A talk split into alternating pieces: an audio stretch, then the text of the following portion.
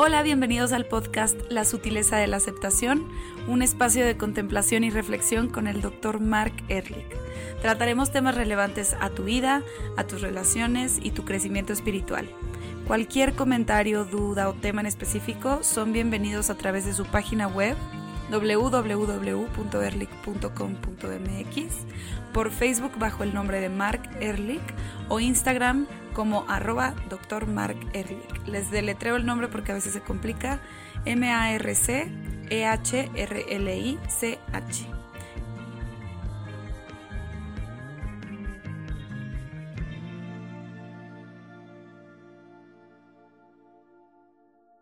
En el último libro que es que es la versión más este como resumida y ya ahorita la, la, más cercana a lo que él está pues tratando de enseñar últimamente. Y vamos a ver un tema que se llama las enseñanzas sabias de la vida cotidiana, que trata un poco de cómo integrar las cosas que nos suceden en el día a día a nuestra experiencia mm, como seres humanos, o sea, los problemas, las dificultades, para aprender de nosotros mismos y convertirnos en una mejor versión de nosotros mismos. Este, y pues nada, te paso el micrófono, Marc. A ver, gracias, Lu. Y Olivia, Carlos, gracias por la invitación. Ah, me encanta este tema en particular, pero quiero además empezar con algo que le voy a echar de cabeza a Lucía, porque me encanta Lucía en el podcast, siempre me está confrontando y también hoy me confrontó. Me dijo literal, a ver, tú dime que estoy mintiendo. Oye, Mark, acuérdate que esta gente tiene mi edad, como de 28 años. ¿Me, lo escribiste o no? Entonces dice, ah, caray, pues, ¿qué quiere decir con esto? Entonces, lo que quiere decir es que yo estoy tan ruco y tan viejo, estoy fuera de la onda de la gente de esta edad, y que tengo que a, lo mejor hablar de temas más relevantes a la vida de, digamos, de ustedes. ¿O qué querías decir con esto, Lu? A ver, dinos. No, no dinos, no seas norteña, directora. No, Quería decirlo porque sí siento que el average de la empresa de edades de, de mi envío es un poco más joven y a veces lo que he visto que trabajamos tú y yo es justo con papás o con, o sea, lo que he visto en los cursos con señores más grandes, pero conmigo has trabajado muchísimo y yo tengo la edad de estas personas, entonces es muy interesante escucharte y como quiera tu mensaje es completamente vigente y enriquecedor, así es que bueno, entonces no me malentienda. No, entonces yo le dije a Lu, si cree que estoy diciendo una pendejada, que por favor con toda la confianza, que me lo diga y dice, oye, Mark, este no tiene ningún sentido. Ah, por lo tanto, yo voy a hacer lo que yo pienso que sea correcto para el tema y tú, Lu, haz lo que tengas que hacer para regañarme, corregirme, criticarme. Confrontarte más bien. Eh, sí, no, criticar, no te hagas. confrontar, más bien facilitar mi aprendizaje. ¿Cómo ves? Eso, no, bueno. y ese es un poco, eh, lo saco al tema por varias razones. Una, y a lo mejor lo más importante, es, eso es lo que pasó. Sí, y yo soy proponente de tomar la vida como es y en vez de tratar de cambiarla en la primera instancia, es entender cuál es el mensaje de este evento. Entonces, eso es lo que pasó. Y yo pienso que la vida misma es la mejor maestra para nosotros. ¿Por qué lo digo? Porque la psicoterapia, no sé, lo dijiste, Lu, que yo paso la mayor parte de mi tiempo profesional en la psicoterapia con adultos, aún los jóvenes de 28 años. Ah, de, de, hecho, acabo de terminar una sesión con una niña de 17, entonces no te hagas.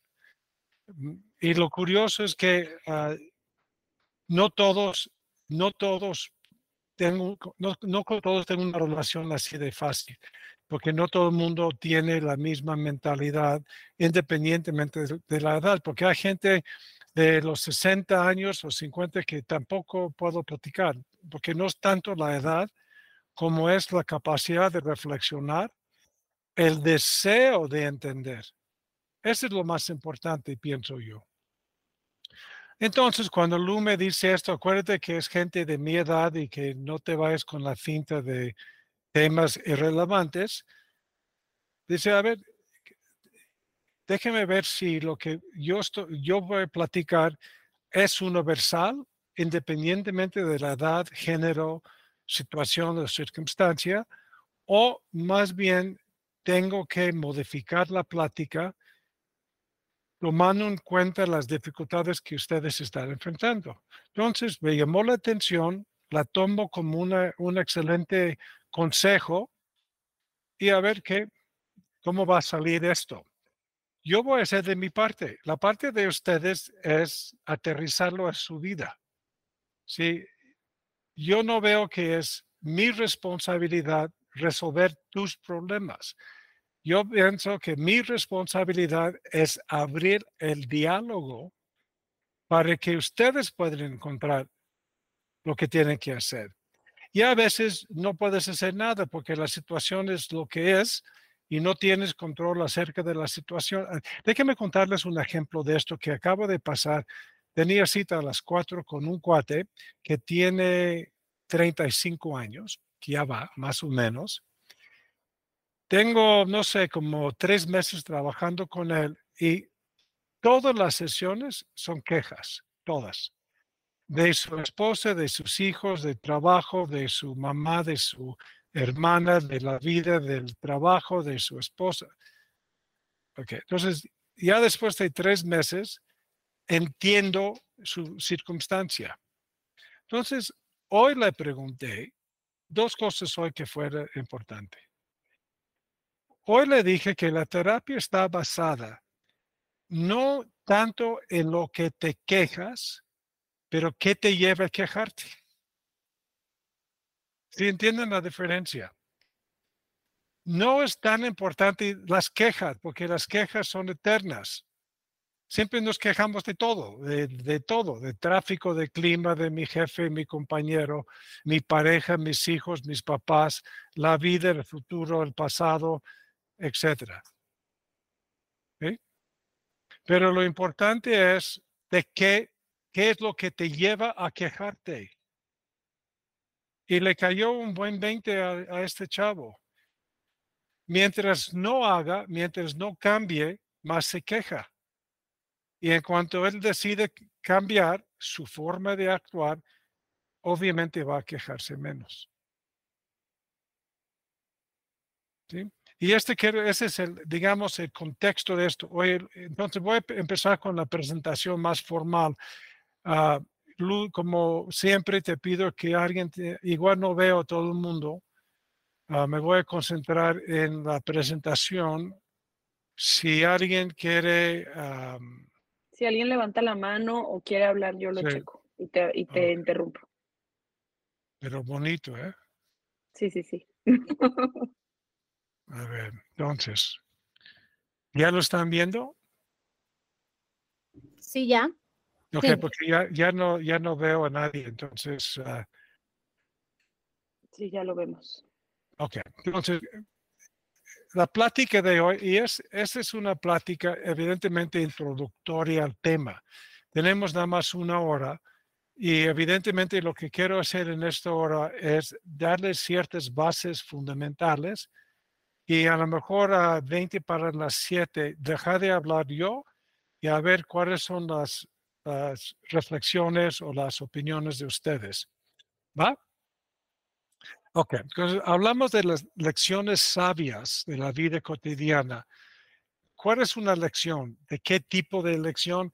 Es lo que entiendes de ti mismo. Esa es la única lección. ¿Qué es lo que yo aprendí de mí mismo? Y más importante es qué es lo que yo estoy haciendo que está provocando mi propio sufrimiento. ¿Va? Si tú te das cuenta que yo tiendo a exigir o yo tiendo a regañar o yo soy pesimista, entonces ya aprendiste una lección sumamente importante. ¿Por qué digo sabias? Porque te conectas con tu capacidad de darte cuenta. Lo importante es tener una relación directa con tu capacidad de tener conciencia. Dado de que es imposible estar consciente de todo todo el tiempo. ¿Sí me explico? Entonces, lo que queremos es que tengas una relación con tu capacidad estar consciente de lo que sucede en ti que genere tus propios conflictos, o por lo menos que contribuya a tus propios conflictos. Antes de seguir, ¿alguna duda? Porque esa es la premisa más importante para todo lo que sigue. Sigo, Lu, porque digo que no veo a la gente. Sí, no, no tenemos dudas. Ok. ¿Qué es lo cotidiano? ¿Por qué eso es importante? Ah, una de las preguntas típicas de la gente que está conmigo en los cursos o en la psicoterapia es, oye, Mark, ¿es normal eso? ¿Es normal? Y lo importante de esto es que lo normal tiene varias dimensiones. Normal tiene que ver con normas. Si la mayor parte de la gente comparte este, este tipo de dificultad, es normal. Normal tiene otro concepto de que se es consistente en mi vida psicológica. Entonces, si desde hace 10 años estoy haciendo esto, esta conducta se vuelve normal para ti. La pregunta más importante en términos de que si es normal o no, si es sano para ti, si es conveniente para ti. Entonces, vamos a suponer que tú te peleas siempre con tu mejor amigo y tienes hace cinco años peleándote con tu amigo. Entonces me dices, ¿es normal? Pues si tienes cinco años con esto, pues sí es normal para ti. Si hacemos una encuesta con gente de tu edad y condición, parece que hay más gente haciendo lo mismo, es normal. Sin embargo, no es sano para ti. Lo que tenemos que entender que aunque algo sea normal, no necesariamente es sano. ¿Y qué quiere decir sano? Que te deje ecuánime, tranquilo, en paz. ¿Va? ¿Qué es lo que yo he visto a través de tantos años en la psicoterapia y, los cursos? Ese es lo cotidiano. Y se los dejo para que lo lean un poquito, a identificar ah, sí, ese sí me pasa a mí. Siempre estoy regañando o me están regañando. Y los que están casados, todavía más, porque el regaño parece que es una parte normal de un matrimonio.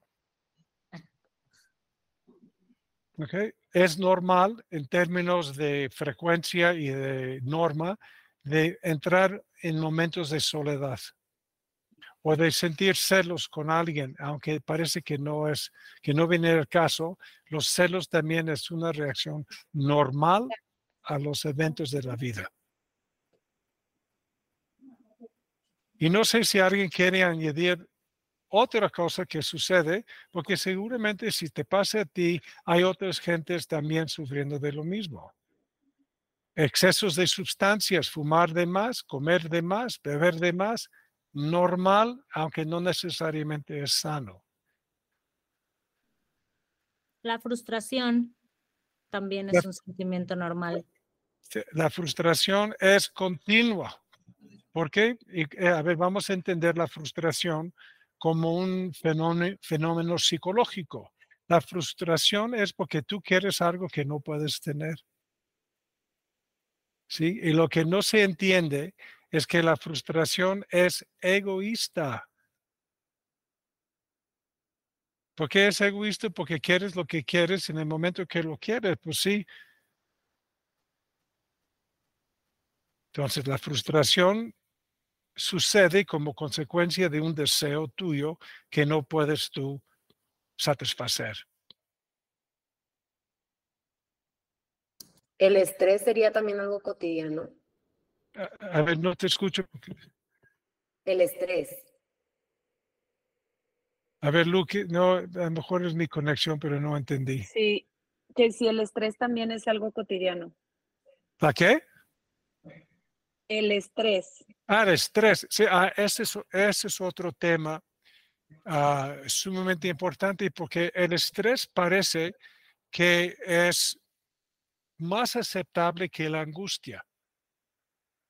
Y lo importante para nosotros es entender que la mayor parte de lo que tú llamas estrés es angustia. Y la angustia tiene que ver con tu concepto de ti mismo. Oye, Lu, ¿hay forma de transmitir esto y, y ver a la gente o este se llena mi pantalla?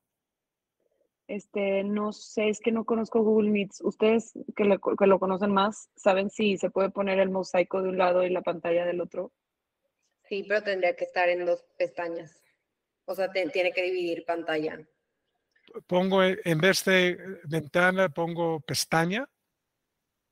Mm, más, ah, o sea, más bien separarlas. no, ahí, ah, hasta abajo, hasta abajo hay unos botones y hay un botón rojo, ¿verdad? Al lado del botón rojo hay tres puntitos. Ya. Ahí le, pica y dice cambiar diseño. Cambiar diseño, ajá. Y ahí puede ser. Ah, ya, sidebar. Mosaico, foco o barra lateral. Sí. Ya. Entonces, el, yo lo tengo en inglés. Entonces, la barra lateral puedo transmitir y verlos a ustedes. Déjeme, ahí, sí, barra lateral. Déjeme probar. Ahí, se debería. Déjeme, probar, si es cierto. Si no me... A, ver. equipo tech, denos alguna opción, alguna respuesta. No, yo sigo viendo nada más la pura pantalla. No, es que según yo se tiene que dividir. O sea, yo hago eso, pero porque separo dos, dos pantallas.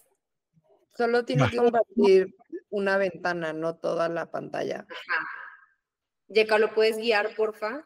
Sí, em, en donde está el cuadro con, o sea, en donde estás compartiendo la pantalla, en el Meet. Ya lo tengo, ¿eh? Ya, ya estoy viendo a ustedes y ya tengo la presentación. Ok. Ah, bueno. Ya con esto está perfecto. Ok, así estamos bien y seguimos viendo. Órale, va. Entonces ya veo si alguien quiere poner algo en el chat. Entonces, también, también ya ahora lo puedo ver. Entonces, estas son cosas normales porque son frecuentes, porque suceden, todo el tiempo suceden. No en sí mismo es un reflejo de que tienes alguna um, trauma o, disturbio o algo patológico. No quiere decir eso, porque son partes. Les digo esto porque ah, también es muy común que yo estoy trabajando con una pareja joven y me dicen, oye, ya estamos pensando en tener o no tener una familia. Y la pregunta obviamente es, ¿para qué quieres tener hijos? Si están tan bien como pareja, ¿para qué quieres añadir hijos? Y me echan un rollo New Age de romántico, no bueno, para, para tener un alma en la casa para completarnos, para poder transmitir nuestro amor y tranquilidad. Y, bueno, todo esto es porque no tienen hijos. ¿Y ustedes, alguien tiene hijos? Vamos a levantarse las manos si tienen hijos. Entonces, lo que, más, lo que más caracteriza la relación de papás es angustia, porque siempre estamos angustiados por algo si están respirando bien, si están enfermos, si van a hacer, bien en la escuela, si están peleando de más, si están peleando de menos, si van a crecer bien y cómo compiten con los primos.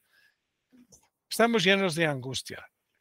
También hay momentos de tranquilidad, típicamente cuando los niños están dormidos y van a, a su cama y están todos así como de ángeles chiquitos, vulnerables, e inocentes ahora sientes un amor de madre y un amor de padre y dices, qué bueno es esto que yo tuve a este niño en mi vida.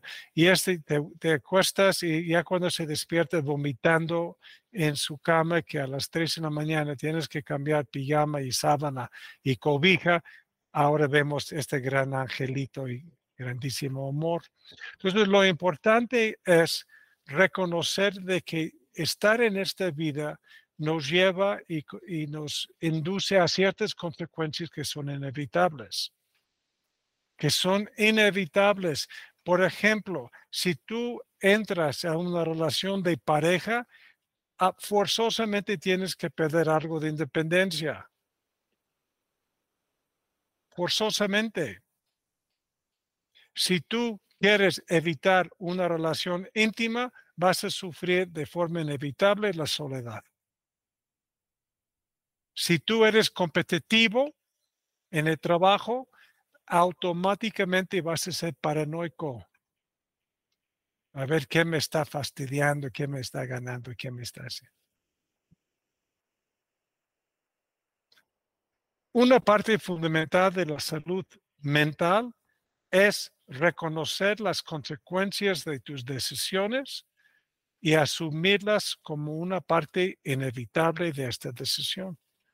La gente sufre, y yo te digo esto porque lo veo todos los días, porque toman una decisión y no quieren las consecuencias. Así de fácil.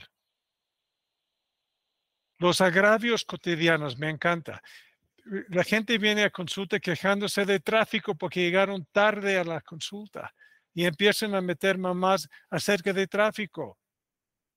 Entonces le digo, ¿por qué no te cambias a, no sé, agua caliente, de que ahí no hay tráfico? Y me dicen, no, porque aquí está todo. Ah, aquí está todo, incluyendo el tráfico. ¿Cierto?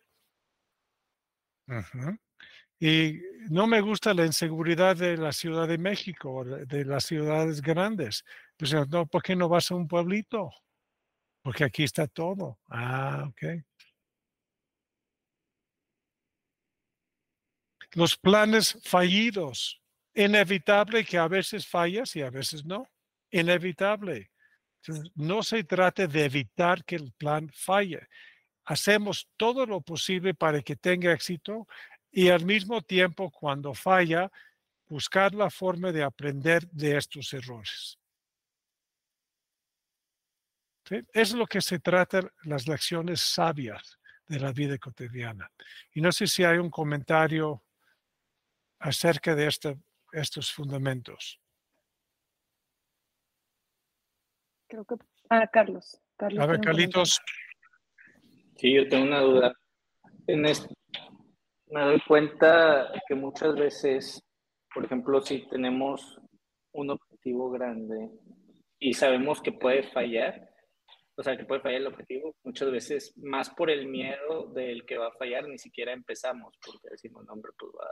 Ah, O sea, pero ¿cuál, ¿Cuál es como este punto medio en el que se puede vivir con eso sin tener que llegar a decir, ah, pues si tengo miedo que ese objetivo puede fallar, mejor lo parto a la mitad porque tengo la certeza que fácilmente puedo hacer, o sea, puedo hacer eso? A ver, Carlos, qué buen comentario. No hay gente que, que tiene éxito que no se enfrenta a sus miedos. La diferencia entre la gente de éxito y la gente que se queda Ah, estancada es que la gente con éxito actúa a pesar del miedo. La gente se quede estancada es gente que deje que el miedo los, las paralice. Entonces, en ningún momento podemos hacer algo atrevido sin algo de angustia. Ese es otro de los conceptos erróneos que tenemos a lo mejor a través de la educación que recibimos que la gente exitosa no, no sufre.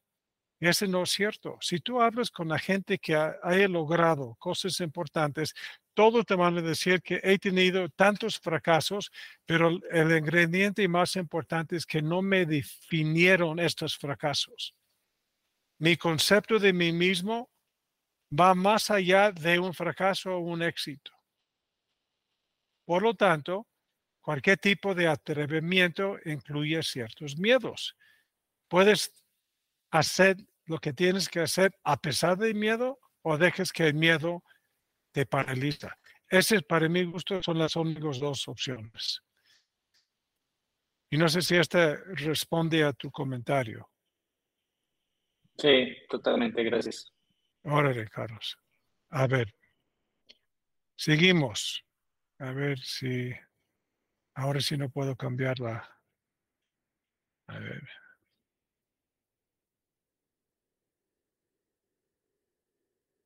Oye, entonces ya no puedo cambiar la, la ni modo, no voy a poder verlos. Ah, déjeme ver. Yo te voy diciendo, Mark. Va. Déjeme ver si. Gracias, Lu. Déjeme regresar a la presentación.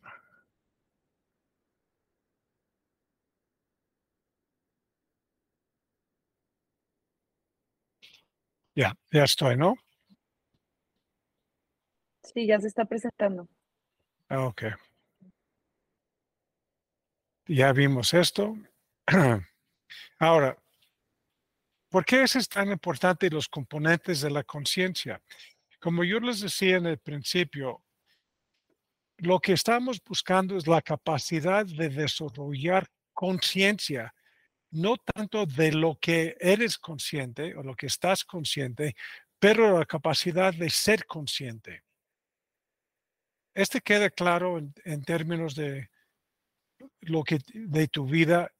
No podemos estar conscientes de todo, pero sí podemos tener una conciencia continua, porque es lo que estoy buscando. Mark, justo hoy en clase hablaron un poquito de eso en mis clases de psicología y me gustaría platicarlo porque como que me dijeron un resumen de lo, justo lo que estás diciendo muy fácil de entender.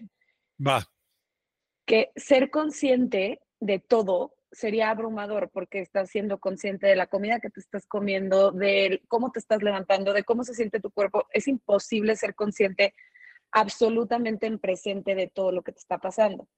Pero ser consciente habla de que puedes vivir en automático ciertas cosas, pero cuando algo sucede en tu vida que va a impactar realmente tu psicología o tu persona, entonces puedes ser consciente en ese pequeño momento que es necesario, como pivotal, es un momento pivotal, y te das cuenta de, me siento triste en ese momento, en lugar de dejarlo en automático y luego que brote sin, o sea, sin remedio o que brote en otra emoción. Entonces, el ser consciente habla más de poder vivir una vida, sí en automático ciertas cosas, pero tener la capacidad de ser consciente en los momentos pivotales.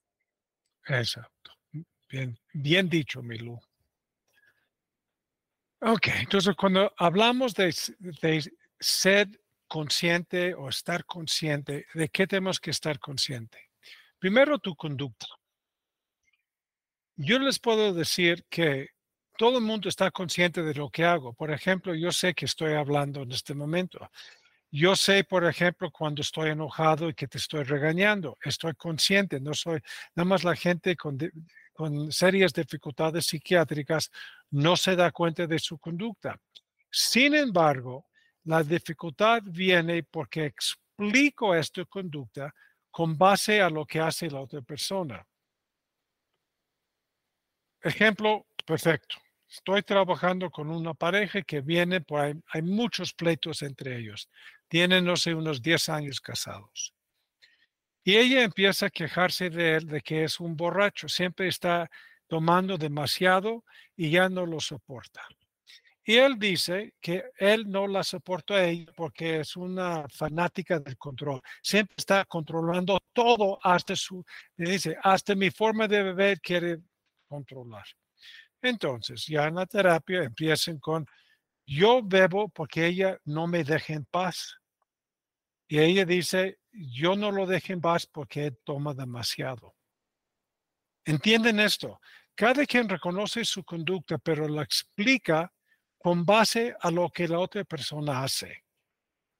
Un componente de la conciencia es mi conducta es consecuencia de factores internos mucho antes de lo que hace la otra persona. ¿Cuáles son los factores internos? Pues tus emociones. Cada conducta es consecuencia de una emoción. ¿Cuáles son las emociones? Pues hay enojo, hay angustia, hay tristeza, hay culpa y hay una combinación interesante de estas cuatro emociones. Por ejemplo, cuando alguien dice que estoy ardido, normalmente es la combinación de enojo y angustia. Pero las emociones, de hecho, la palabra emoción en latín es hacia emoción, hacia movimiento, hacia la conducta. El siguiente punto es un poco más controvertido porque hay varias escuelas que no concuerdan con su teoría.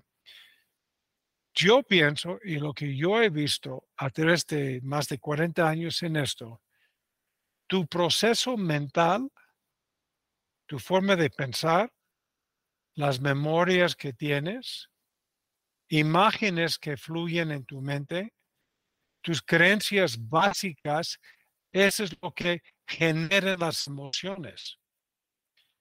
Tu proceso de interpretar.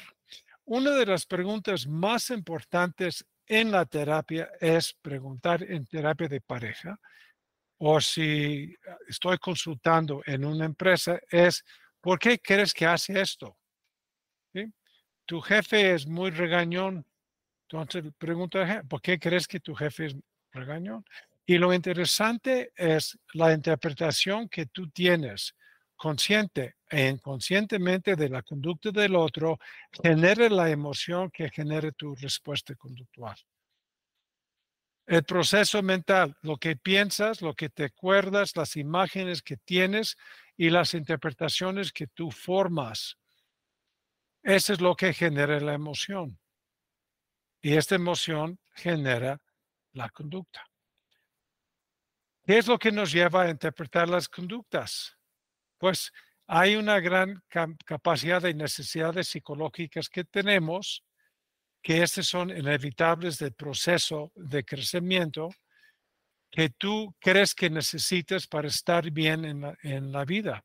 Entonces, tu necesidad genera tu interpretación, lo cual genera la emoción y después la conducta. Por ejemplo,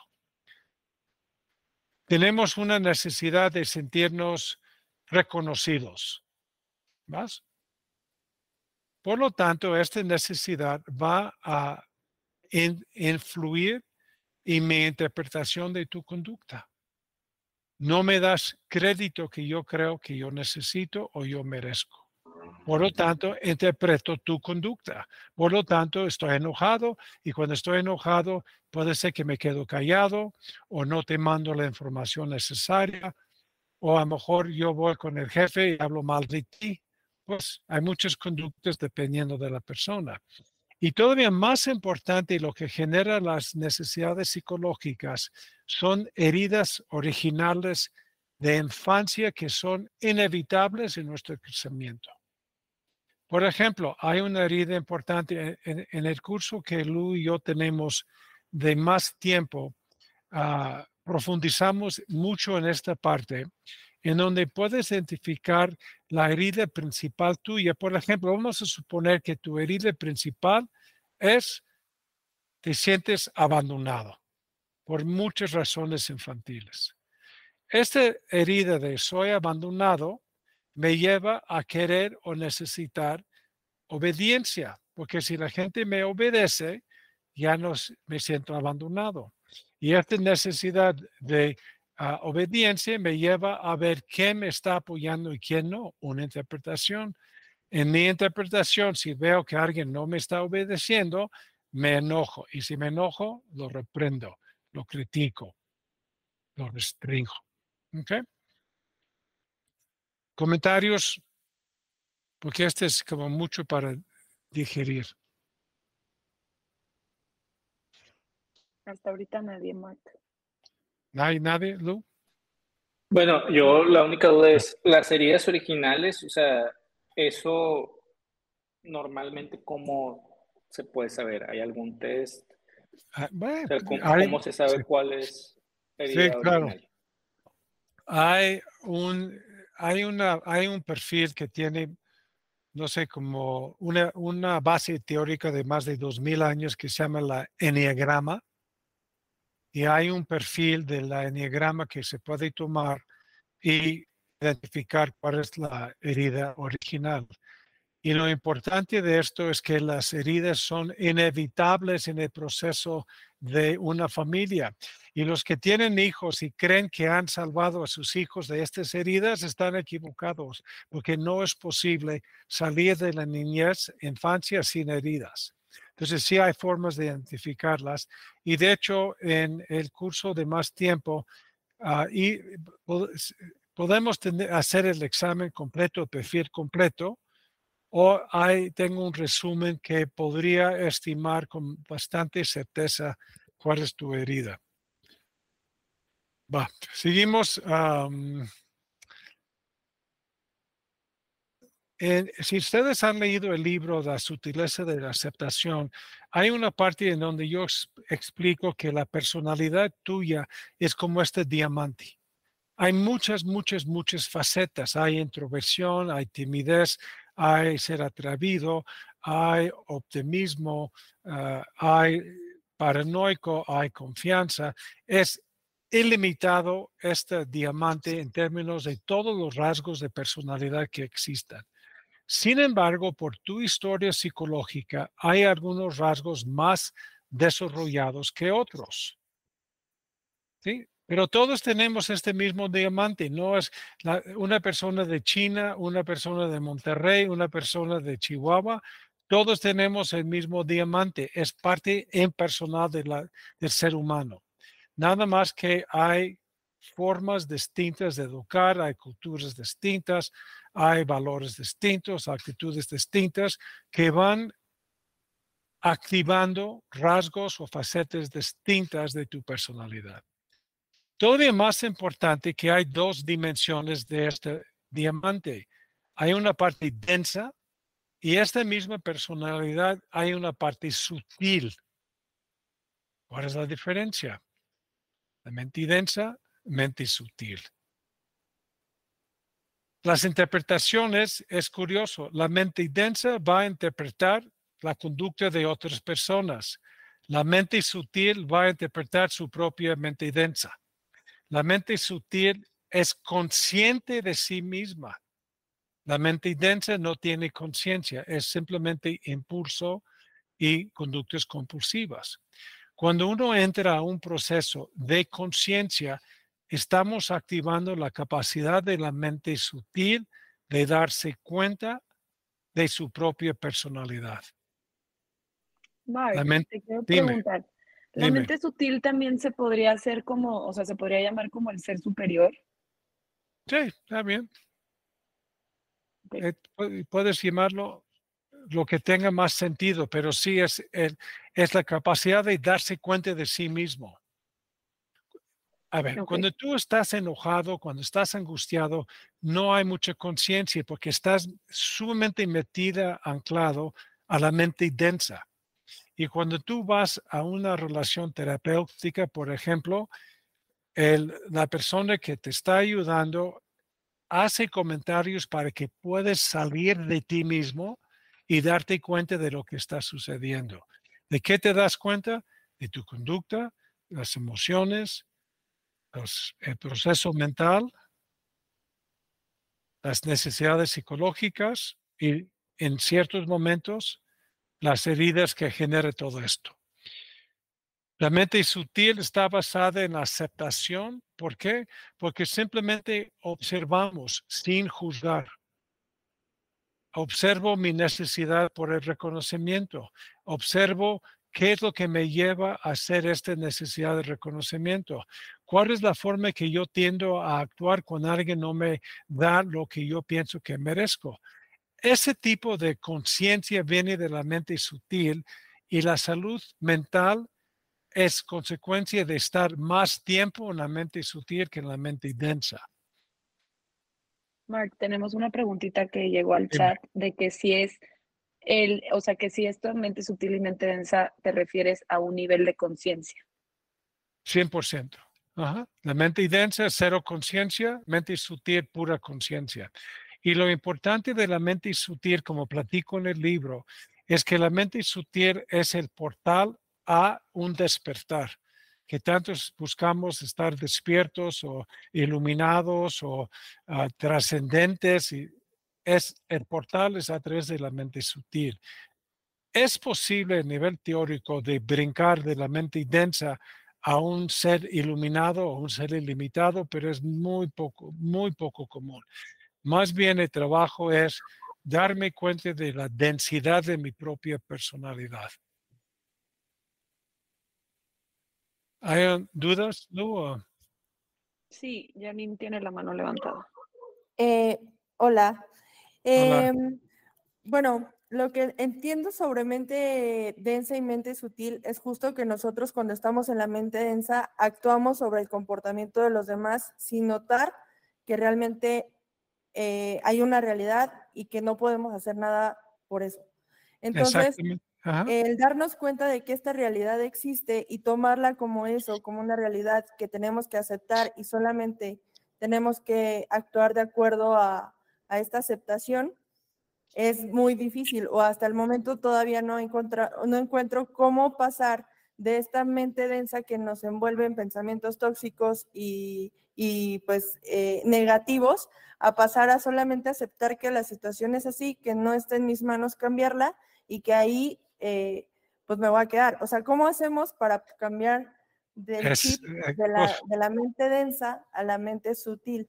Excelente pregunta. A ver, primero, estando en la mente densa, somos ciegos a lo que estamos haciendo, porque ya estamos en toda la tormenta. ¿Te das cuenta? Primero es darme cuenta que estoy sufriendo. ¿Cómo sufro?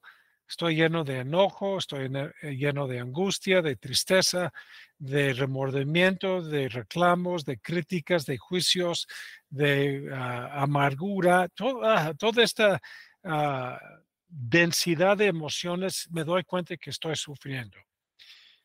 Desde la mente densa, que una de las características más importantes es que nos hace, nos hace creer que somos víctimas de los demás. Y lo que ayuda en tener un mapa psicológico como, como esta, por ejemplo, es que primero decir, ok, estoy sufriendo, estoy curioso, pero ¿qué me está llevando a estar tan enojado? ¿Cuál es la causa real de esto? Y para poder tener esta conciencia, tengo que estar consciente de mi propia personalidad. ¿Pero de qué? Emociones, interpretaciones, necesidades psicológicas y ah, todavía más importante es cuál es la herida psicológica que estoy llevando a todas mis interacciones.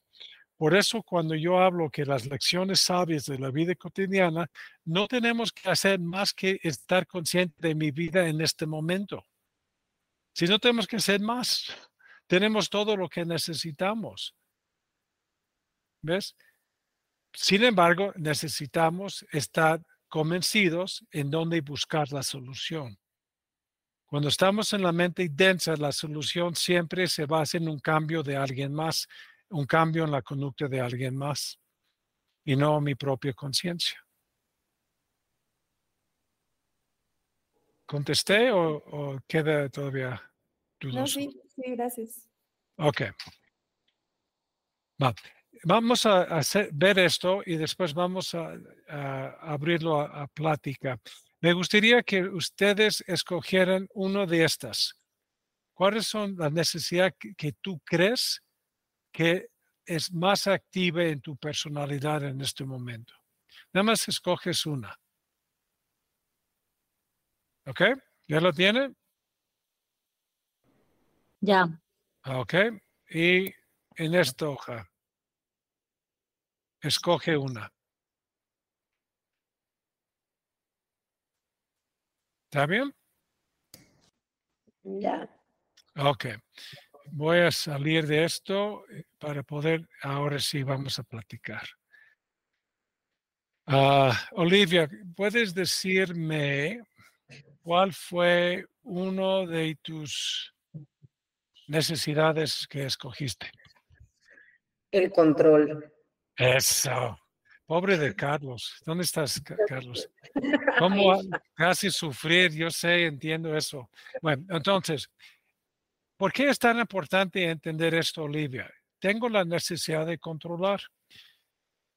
Casi más importante que la necesidad es el miedo de no lograr esto.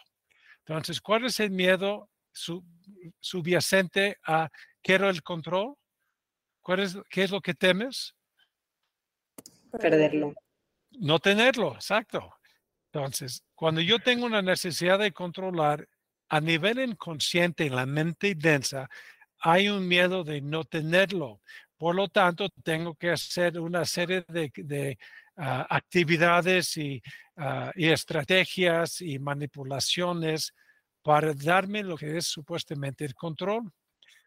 En algún momento, Olivia y todo el mundo que tiene esta necesidad, tenemos que hacer la pregunta, ¿para qué quiero tener tanto el control? ¿Para qué? ¿Sí? Y esta pregunta es fundamental para hacer la transición de la mente densa a la mente sutil. ¿Para qué quieres el control? Y obviamente no te voy a, pedir a ti, Olivia, decirlo, pero es para reflexionar. A ver, ¿qué, ¿qué había pasado en mi vida que de todas las necesidades que, que pude haber desarrollado, ¿por qué esta? Típicamente, eh, yo diría, inevitablemente, todas las necesidades inician con la ausencia de lo mismo. Si alguien de veras hubiera tenido un control absoluto desde el nacimiento, no tendría la necesidad por él porque tiene el control. Sin embargo, hay ciertas realidades que ni Olivia, ni yo, ni nadie podemos modificar. Es que nunca estamos en control y no podemos estar en control de todo. Por lo tanto, tengo que ver qué puedo controlar y qué no puedo controlar. Y más importante es no juzgarme de forma negativa cuando no puedo controlar algo. ¿Sí? Esa, es la, esa es la lección sabia. Entonces, cuando Carlos no te hace caso, y estás tú tan convencido que tú tienes la razón y es un necio y rígido y recalcitrante y desobediente y desafiante y que no entiende, en vez de ir y seguir con estos pleitos de quién tiene la razón, necesitamos un tiempo para decir, ¿para qué es tan importante que tengo la razón? A ver, ¿qué lo hace tan importante? ¿Sí? Y ese tipo de reflexiones nada más surge de la mente sutil. La mente densa está en la pelea por la razón y por convencerte. Y Carlos, ¿cuál fue una de tus necesidades más importantes? Es que pensé en varias. ¿Las puedes volver a poner nada más para...? Nada más una. el reconocimiento. el reconocimiento. Perfecto. Entonces, cuando Olivia tiene que tener el control, porque el control para ella es su salvación, y dice, Carlos, no sabes nada, estás equivocado, aunque lo ponemos así como en lenguaje New Age, oye Carlos, tú estás bien y yo estoy bien y yo sé que nadie tiene la razón y podemos dialogar, y, ¿eh? pero la verdad es que estás hecho, estás mal, porque yo sé y tú no sabes. Pobre de Carlos, no puede lograr su reconocimiento, que él también puede tener una opinión inteligente, genera una reacción emocional y una conducta que normalmente es atacar la necesidad de control de Olivia. Y cuando Olivia no puede tener el control, en vez de decir, oye, Carlos, muchísimas gracias por ayudarme a trascender mi propia necesidad, te empieza a atacar para poder meterte a, su concepto, ¿sí? para que obedezcas. ¿sí? Es lo que sucede y les digo eso, es normal esto, sucede en todas las relaciones. En serio, y yo he visto no sé cuántos miles de, parejas y de familias en estos 40 años de trabajo y sucede en todas las familias. Y lo que determina si la familia es una familia armoniosa es la rapidez de lograr una conciencia. Es la rapidez con que logra esta conciencia. Entonces, Olivia, dime. También, o sea, como que a mí me, me siempre me hace falta pensar porque luego como que cuando te- aprendes de todas estas cosas y ves todas tus necesidades psicológicas y no nomás es una, sino son muchas, es súper abrumador y como que dices, órale, o sea, ¿ahora qué hago con toda esta basura que existe dentro de mí? Y Ajá. creo que, y también en la mente sutil y la mente densa, y como que dices, ¿cómo voy a ser un ser consciente? O sea, ¿cómo le hago para dejar de meterme en esta densidad? Entonces, como que lo que a mí me ha ayudado a, a- por, mi, por mi perfeccionismo, de que quiero ser perfecta, para protegerme de eso, lo que hago es pensar que, pues sí, no se necesita ser consciente siempre, se necesita comenzar un camino de conciencia, porque nadie, o sea, como dice Mark, es muy difícil trascender, es muy difícil iluminarte en vida. Entonces, el, el tema es ir pasito a pasito identificando y cuando vuelves consciente estas necesidades y estas inseguridades y estas como imperfecciones, se empieza a aclarar el camino. Es como, de verdad parece magia, pero empieza a fluir el río, o sea, empieza como a aclararse las cosas. Gracias, Lu. Ro- Riosi, ¿tenías una pregunta? No es una pregunta, sino un comentario que creo que refuerza un poco lo que comenta Lu. Em, a mí me pasaba que creo que en otro momento hubiera contestado lo mismo que Oli, por eso me, me dio risa, porque fue mi primera opción, pero dije, cámbiala, cámbiala. Pero creo que cuando todos buscamos ser perfectos y sabemos que no lo vamos a conseguir, pero es como esa lucha constante, ¿no? Y a mí me funcionó mucho porque aunque sigo tratando de ser perfecta en muchas cosas, trato de ser solo mejor que ayer y eso ya es un avance muy grande en lugar de ver como hacia dónde quieres llegar, ve todo lo que sí has recorrido. Y antes pensaba que era como un como un consuelo para mediocres, porque decía, es que yo no quiero ver lo que ya avancé, quiero ver lo que me falta y era como esa lucha constante que me mantenía como en crisis todo el tiempo. Y hoy mm, sí trato de apegarme a decir, sí, el objetivo todavía no lo alcanzas y vas por un objetivo, pero es tan valioso todo lo que has aprendido, la zona de conciencia que has logrado. Por eso cuando te preguntaba de los niveles de conciencia y escuchaba a Janine, y dije, es que a mí me ha costado años de terapia y a veces siento que he avanzado así de poquito. Entonces, pero si me pongo a ver todo lo que me falta, pues sí, es muy grande el trayecto. Afortunadamente ya empecé y hoy soy consciente de muchas cosas que antes no era. Tan solo de ayer para hoy soy más consciente de otras cosas. Y está muy padre que las personas que estamos aquí hoy presentes estemos escuchando que los niveles de conciencia se alcanzan por pasitos, que vas haciendo pequeños cambios y creo que eso también eh, repercute tanto en tu vida personal como en tu vida profesional y por consiguiente con todo aquello que tú tengas contacto, le vas enseñando un nivel de conciencia y eso está muy padre y es lo que yo he aprendido y lo quería compartir con ustedes. Gracias, Rosy. Oye, lo importante para nosotros es que no tenemos que ir a un retiro espiritual y, y fumar mota y comer brócoli y ir comer pan de masa madre y todo esto. El trabajo de ustedes en este momento es el foro perfecto para lograr esta conciencia.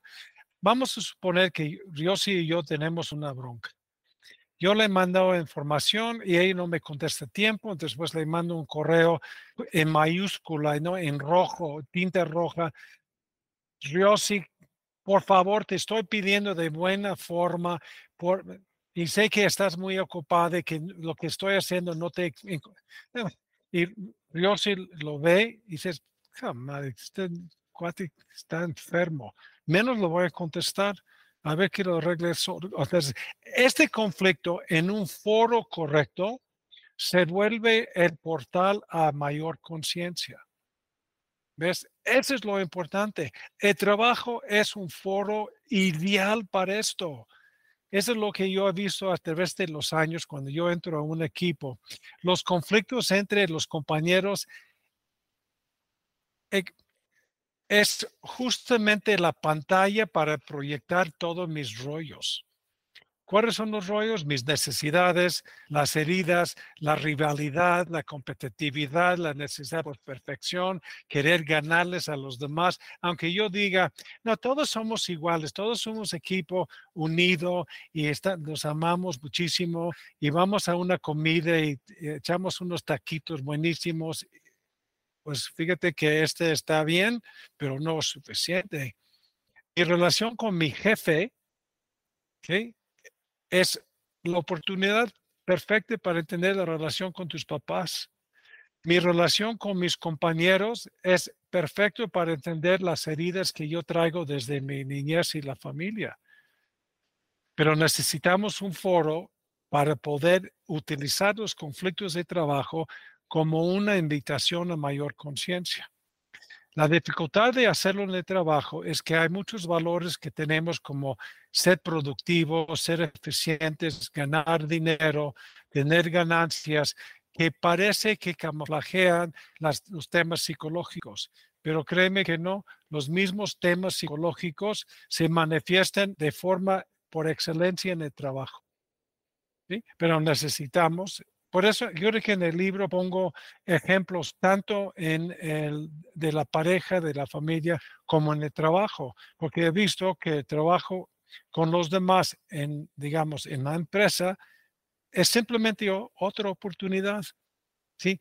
A ver, mi necesidad de ser perfecta de Riosi. A ver, primero, ¿qué haces de forma conflictiva por tu necesidad de ser perfecta? Esa es una. ¿Ok? Cuando alguien no comparte conmigo mi esta misma urgencia, ¿cómo respondo? Con enojo, con compasión, con una invitación de decir, oye, relájate, Riosi, porque no es para tanto, tranquilízate.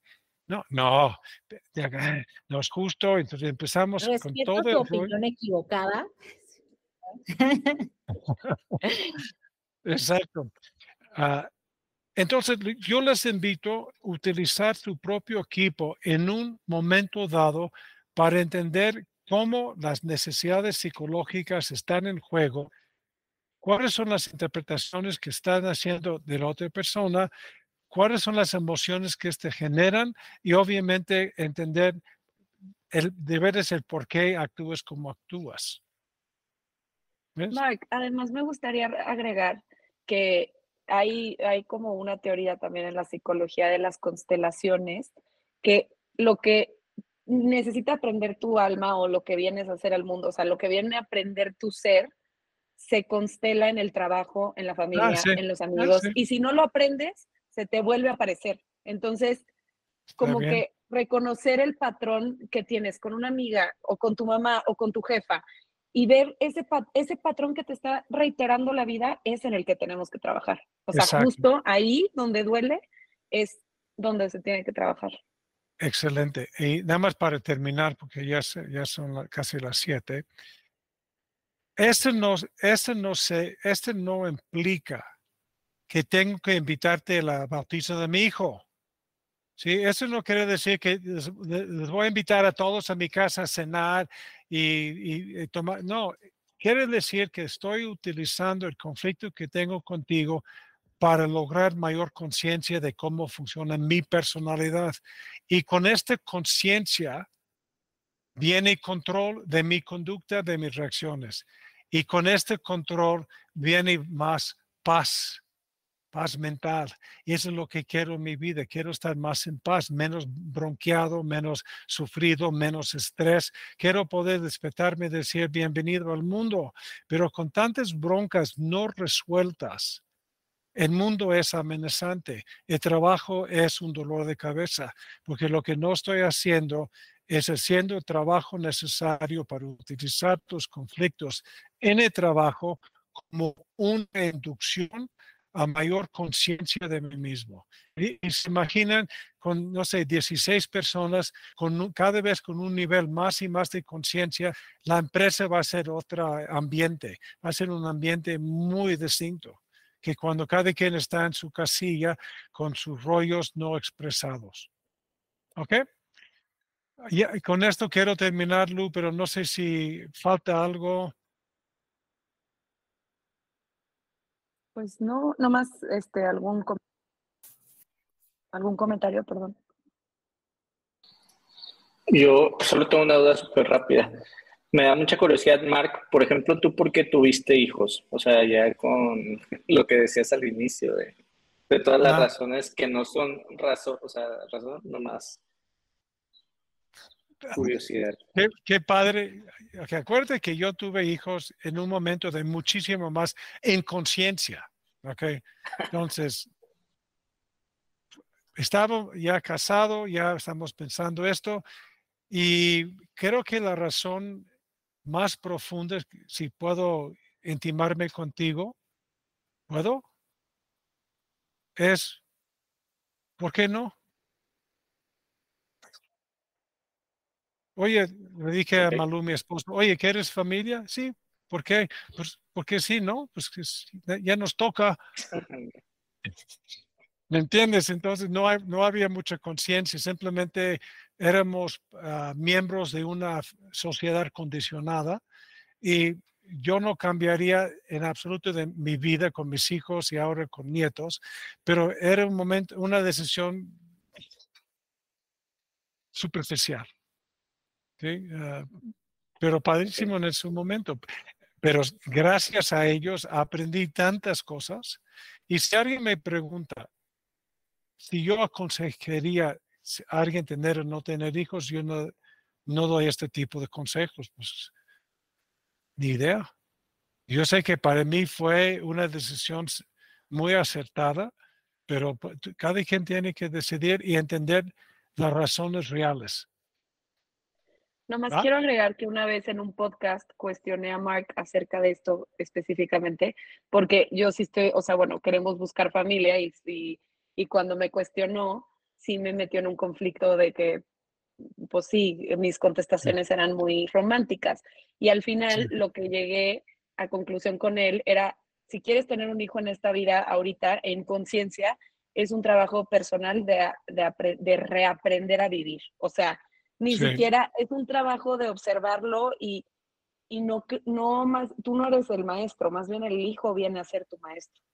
¿sí? Entonces, eso es lo que te metes. Súper. Bueno, ya con esto nos despedimos, Olivia, Carlos ah, y Lucía. Muchísimas gracias ah, por recibirnos en su casa. Am, Marc, Y muchas gracias. Encantados. Que creo que todos órale, bien. Cuídense mucho y muchas gracias por haber conseguido el libro. Bye. Muchas Gracias. gracias. Bye. Adiós. Hasta luego. Gracias a todos. Bye. Bye.